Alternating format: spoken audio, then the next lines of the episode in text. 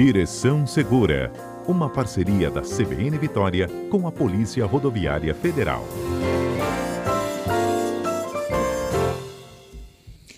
Bom, quem está conosco ao vivo hoje no Direção Segura é o policial, inspetor da Polícia Rodoviária Federal, Isaac Ror. A gente fala sobre os deveres do condutor defensivo. Isaac, bom dia. Bom dia, Fernanda. Bom dia a todos que estão ouvindo aí pela Rádio CBN. Obrigada pela tua participação, Isaac. Existe uma lista do que a gente precisa de saber e fazer para ser um motorista defensivo? Ah, com certeza. É, na semana passada, a inspetora Ana Carolina trabalhou um pouco sobre direção defensiva né, com, uhum. com vocês. Ela falou sobre alguns vícios que os condutores têm, de andar com a mão na marcha, pé na embreagem, braço para fora, enfim. E hoje a gente vai continuar a falar sobre a direção defensiva e a gente precisa de ter alguns pontos é, bem fixados na cabeça para falar sobre direção defensiva. A primeira é o seguinte, o conceito dela é você tem que dirigir de modo a evitar acidentes, mesmo com ações incorretas dos outros e condições adversas que podem acontecer, como neblina, chuva, buraco na via, animal solto e etc. Okay. Ah, um ponto que a gente vai trabalhar agora é sobre o conhecimento do seu veículo. Ah, você conhecer o seu veículo é de extrema importância para você evitar acidentes. Então, ah, o primeiro ponto que eu acho que todo mundo deve conhecer é o manual do veículo. Ali o fabricante, ele fala tudo que o veículo tem, tudo que o veículo pode e o que não pode. Ah, um tema, um ponto que a gente pode levantar aqui extremamente importante é a calibragem dos pneus. Você vai ver ali o que o fabricante recomenda, o tamanho do pneu, o modelo do pneu e a calibragem. O problema é que se o, o condutor ele dirige com um veículo com uma calibragem acima ou abaixo, o risco de acidente pode acontecer. E uma coisa que eu quero deixar bem claro aqui para os ouvintes é o seguinte: é, não se preocupe com multa. A multa é, é, é chato, né? ninguém gosta de, de receber multa, mas a multa é algo que você consegue resolver. Você paga e resolve. O problema é quando você não obedece à direção defensiva, a chance de acontecer um acidente é muito elevada e as consequências desses acidentes que a gente não sabe o que pode acontecer. Né? Então, uma lesão grave ou até mesmo uma morte. Então, pensar em multa agora não é o momento. A gente tem que pensar em direção defensiva, em evitar o acidente. Isso Mais um ponto aqui importante que você vai encontrar no manual é capacidade de tração do seu veículo, o máximo que aquele veículo pode tracionar para você não botar peso demais naquele veículo, é, o tipo de é, aditivo para você colocar no radiador do carro, é, o freio do seu carro. Então, você encontra várias informações no manual do, do veículo que vão te ajudar a manter o seu veículo em dia e a chance daquele veículo é, se envolver num acidente por problema mecânico é diminuído com uma atitude dessa. Entendido. Olha só, sobre calibragem de pneu e o, e o quanto o carro suporta, isso tudo está no manual. Calibragem está até na porta do carro, né? Para alguns mais novos. Exatamente. Quando a gente abre a porta do carro, tem a etiquetinha ali que o fabricante coloca, né, o quanto deve ter de calibragem é, do carro vazio, né, só o motorista, ou com ocupação máxima com os passageiros ali. Então, seguir isso é muito importante. A chance de dar algum problema é diminuída com atitudes simples como essa da direção defensiva. A direção defensiva ela não tem mágica, não tem nada de ah, é difícil seguir de forma alguma, é muito tranquilo. E quando você segue, você se dá bem. A chance é muito alta. né? Você já está atento, né? Está preparado. Tem que estar tá preparado, com certeza tem que estar tá preparado. Um outro ponto, Fernanda, também muito importante que a gente tem que conhecer do nosso veículo é o período de revisão. Ah, o próprio manual já fala é, de quanto em quanto tempo a gente tem que fazer as revisões e até quais peças devem ser trocadas nessas revisões. Seguir isso é muito importante também para o seu carro estar tá bem manutenido. Porque se a gente também não acompanha essas revisões, até oh, esses casos aí envolvendo incêndio, não é? Carro pegando fogo, isso de alguma forma poderia ter evitado. Exatamente. Dentro da direção da defensiva, a gente vê acidentes que são evitáveis e alguns inevitáveis. É, quando você analisa a cena de um acidente, pode reparar quando um ouvinte agora é, vê um vídeo na internet ou vê uma reportagem na televisão, é, começa a reparar a cena do acidente e começa a ver se esse acidente poderia ser evitado. Muitas vezes, sim, ele poderia ser evitado. E aí, uma manutenção correta no veículo pode sim evitar muito acidente. Muito. Pois é. é. Uma outra coisa também de manutenção é o próprio desempenho dos freios. Exato. O, o, imaginar um carro sem freio ou faltando freio é algo é, que deixa o condutor ali maluco, né? Não tem nem é, condição de imaginar algo do tipo. E infelizmente, quando você não dá manutenção, troca as pastilhas, o sistema de freio ali, fluido de freio, vai acontecer acidente. E aí é, a gente não consegue mensurar antes do acidente a consequência, mas depois que acontece a gente vê consequências terríveis para o condutor, para o é, usuário da via, para o passageiro de outro veículo, enfim, são consequências terríveis. Uhum. Isaac, eu sempre, quando falo a palavra né, direção defensiva, eu fico imaginando aquele motorista que olha para todos os lados, é como se ele tivesse um radarzinho assim, né? É, é trânsito, é veículo, é pedestre, é ciclista, como, como se a gente tivesse permanentemente, sem piscar, olhando para o trânsito para frente.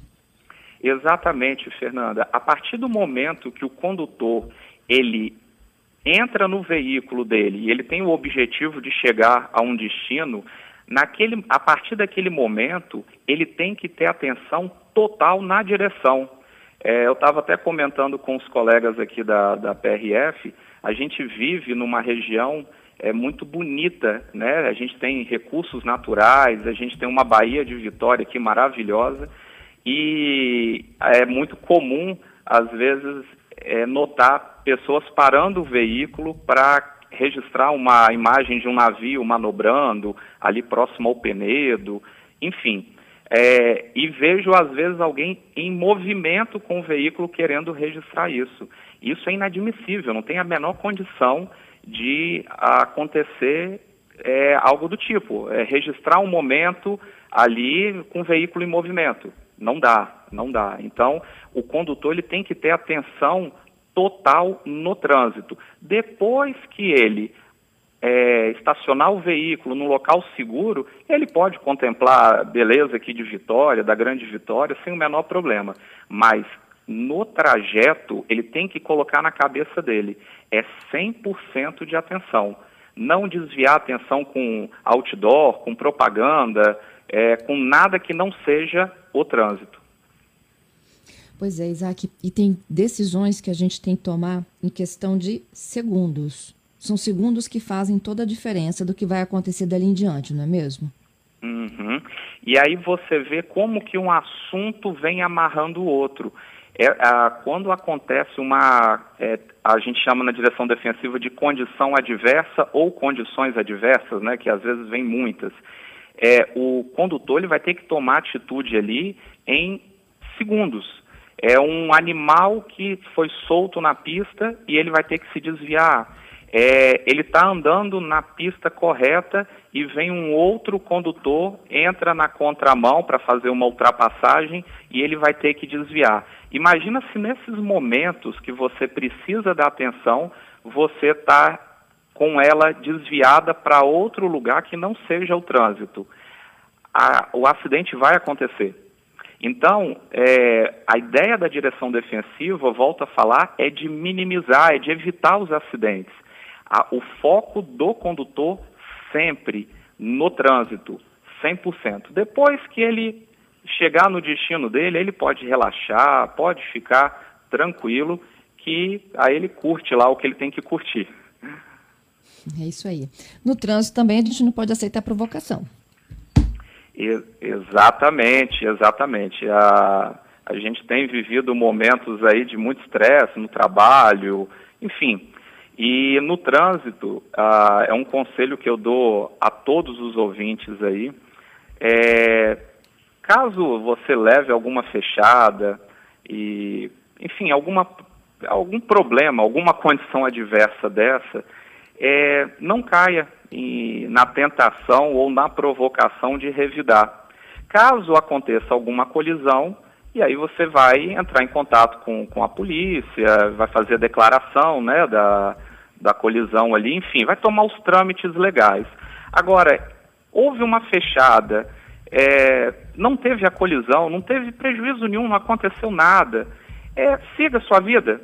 É, não, não, não, esquenta a cabeça, não, não, não abaixa o vidro, vai xingar, ou vai correr atrás da, do condutor para tirar satisfação. A gente não sabe quem está no outro, outro lado, né? No, a gente não sabe a intenção da pessoa. Então, é um conselho que eu dou, não só como policial, mas como cidadão também, de tentar manter esse controle, por mais difícil que seja. É, eu também sou ser humano e eu também ex tento exercitar isso no dia a dia. Então, é muito complicado. E como policial, tenho esse dever. Ah, mas o conselho que eu dou a todos aí, não caiam nessas provocações do trânsito. Caso é, você deu alguma fechada em alguém sem querer, enfim, peça desculpa. É, caso você tomou essa fechada, não tira satisfação não. Segue o, o seu destino e vá tranquilo.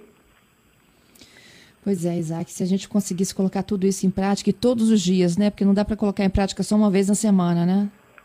De forma alguma. A gente tem que colocar isso desde o momento que a gente tira a nossa carteira nacional de habilitação e está habilitado né, a, a, guiar os veículos, até o último dia que você se propor a guiar um veículo.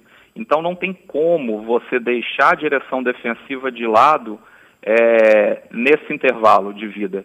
Você tem que utilizar sempre. E reparem, ou, quando você deixa de lado, a chance aumenta consideravelmente de acidentes. E aí a gente vê os resultados ah, através das mídias, através de, das polícias, né, de estudos, a gente vê números elevadíssimos de acidentes e as consequências terríveis do, dos acidentes de trânsito. Uhum. É, é, Isaac, quanto mais pessoas no carro, mais distraídas a gente tende a ficar, né? Porque a gente acaba aí ouvindo uma música, conversando com quem está do lado, prestando atenção nas crianças que estão no banco de trás. Como é que a gente consegue ter uma disciplina aí, friamente falando, né, de olhar para frente mesmo? É hábito, Fernanda. Isso é hábito. Ah, repara que quando uma pessoa tira CNH e ela começa a dirigir, ela, ela não consegue fazer tudo isso ao mesmo tempo e com o passar do tempo ela vai é, desenvolvendo essa habilidade. É claro, é, não tem nenhuma proibição de você conversar com quem está do seu lado no veículo de forma alguma, isso é até saudável. Agora, é, o que você não pode negociar é desviar sua atenção do trânsito. Então, se a conversa vai desfocar sua atenção do trânsito, deixe de conversar. Foco no trânsito. Isso é inegociável. 100% okay. da atenção no trânsito. Tenho perguntinhas aqui. Posso fazer? Oi, Fernanda, cortou a mensagem. Vamos lá, tem algumas perguntinhas aqui sobre essa direção ah, defensiva. Vamos lá. O Celso pergunta quem tem direito: o caminhão que está saindo da balança e entrando na pista ou o carro que já se encontra na, vi na via trafegando? Ele diz que geralmente o caminhão sai da balança, vai entrando na pista e empurrando quem já está nela. Infelizmente a gente vê esse, esses abusos aí. Até pelo comentário do ouvinte já dá para ter ideia que o carro, né, e a resposta correta é o carro que já está na via, ele que está certo. O veículo que, independente do tamanho, se é caminhão, moto, carro, enfim, que está é, aguardando o momento de entrar na via, ele vai ter que esperar os veículos passarem ali, no momento seguro, ele vai adentrar a via. O Dionísio está aqui, ó. Hoje em dia é melhor ter paz do que razão. Concordo, hein? Exatamente, Dionísio. Você não está certo, não. E essa é a máxima para o trânsito, principalmente para a gente seguir na direção defensiva. Certíssimo. Uhum. O Giovanni está dizendo, já baixei o vidro para pedir desculpas. Num tom aí de, né, de que queremos paz no trânsito. É, é, essa atitude do Giovanni desmonta a pessoa que está armada ali com aquela agressividade, querendo xingar. Quando ela escuta um desculpa, ó, oh, me desculpa, eu errei, é, não vai acontecer isso de novo, a pessoa fica até sem argumento. Ela fica sem argumento, então a, a, a atitude é essa mesmo, Giovanni. O negócio é a gente tentar praticar e colocar sempre é, no nosso dia a dia. É difícil, mas é possível. Uhum. O Arésio, ele está conversando conosco e diz: olha, trafegar com pisca-alerta ligado, baixa velocidade na pista da esquerda, onde a velocidade lá é maior. São coisas que acontecem. É, o. o tá errado isso, não tá? Tá errado, tá errado. A, a, pista da esquerda, ela é destinada para veículos rápidos e ultrapassagem. Ponto. Né? Agora, tem que ver a situação, eu não sei qual foi a situação aí do ouvinte, que ele já presenciou um caso desse, de um veículo com pisca-alerta ali na pista da esquerda, é, trafegando. São casos e casos aí é, que tem que, tem que ser analisados. Mas a regra, a pista da esquerda, ela é destinada a ultrapassagem e veículos rápidos. Ponto final. Ou, uhum. Nesse caso, uma pessoa trafegando é, com pista alerta, pisca alerta ligado na pista da esquerda ali, atrapalhando o trânsito, ela está totalmente errada. Uhum. Olha o Jamison, que legal. Ele está em Sergipe nos ouvindo. Diz, ó, oh, estou acompanhando vocês de pertinho, apesar de estar em Sergipe, porque ele tem um aplicativo do CBN Vitória e dizer é aí que eu encontro as melhores informações. Isso não tem preço, né? É, isso é verdade. Informação é, é, é muito importante, ainda mais no trânsito.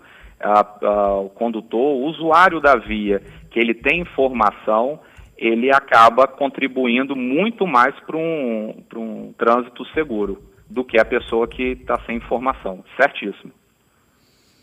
É isso, Isaac. Queria te agradecer pelas super dicas. Eu acho que nunca é demais a gente falar de educação no trânsito, direção defensiva e poupar vidas, né?